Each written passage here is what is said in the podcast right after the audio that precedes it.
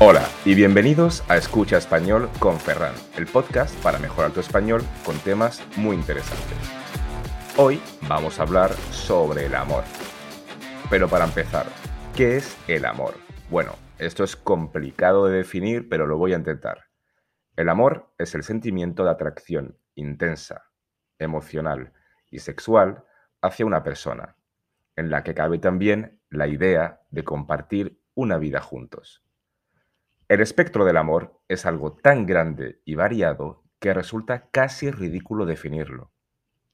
Hay tantos tipos de amor y desamor que a uno le explota la cabeza nada más pensarlo, ¿no es cierto?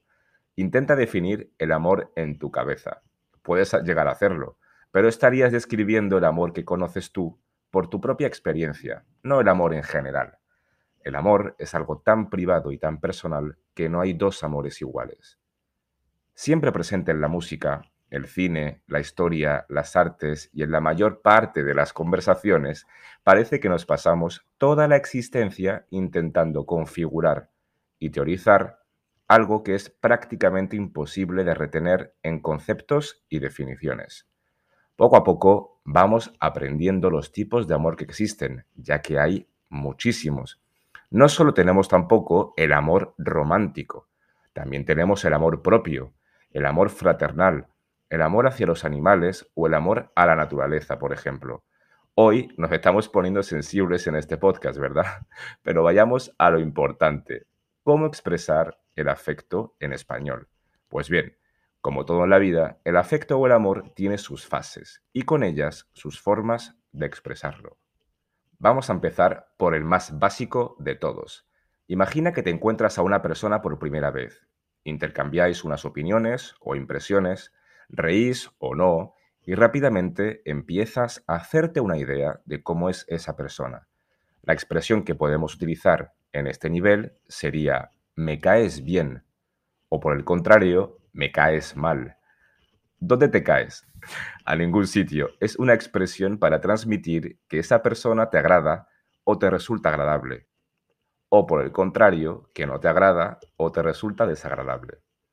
Ahora bien, imagina que esta relación, que has empezado de forma positiva, va más allá. Ya hay una amistad, ambigua o no, no nos vamos a meter en detalles. Simplemente os caéis bien y empieza a haber algo más.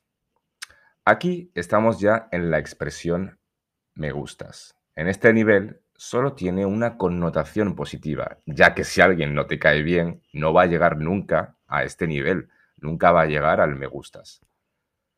Me gustas tiene ya una connotación más intensa, se lo dices a alguien con quien ya te imaginas en situaciones más íntimas y románticas.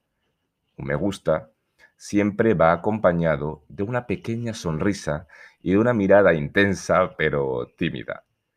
Luego llegamos al nivel de los cumplidos, donde le dices a la persona lo guapo o guapa que está, lo bien que huele o lo bonita que es su sonrisa.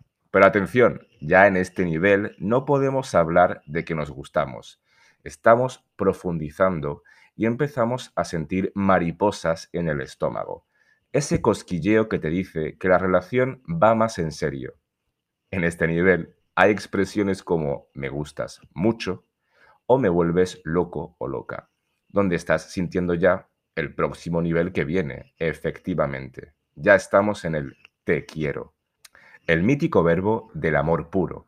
Aquí ya tienes claro que esta persona no solo te gusta mucho, sino que estás enamorado o enamorada de ella y quieres tener una relación y un proyecto de relación a largo plazo con esta persona. Pero ojo, cuidado, ¿eh? que no existe solo el amor romántico, como hemos dicho antes. Un te quiero es la expresión de amor más pura y universal de la lengua española. Tú quieres a tus padres, a tus hermanos y hermanas, a tus amigos y amigas y a tus mascotas, por ejemplo. Este te quiero va dirigido a aquellos que te hacen feliz y que te devuelven el amor que tú les das. Y exacto, Aquí llegamos al amor que me parece más primordial y necesario, el primer amor que deberías tener, el amor hacia ti mismo. No olvides nunca decirte que te caes bien, que te gustas y que te quieres. Sí, Ahora mismo estás pensando que el amor no siempre es positivo, que el amor puede ser cruel y a veces nocivo, o que incluso el amor puede llegar a ser muy comercial. Lo vemos sobre todo en días como hoy. Pero hoy es San Valentín, vamos a concentrarnos en lo positivo y el resto lo dejamos para otro episodio del podcast. Gracias por escuchar este podcast, espero que este episodio te haya gustado, no dudes en dejarme like, comentarios o compartir y si tienes algo que decir siempre puedes enviarme algún comentario. Espero verte en el próximo episodio y que pases un día maravilloso. Ah, y por supuesto, un día lleno de amor.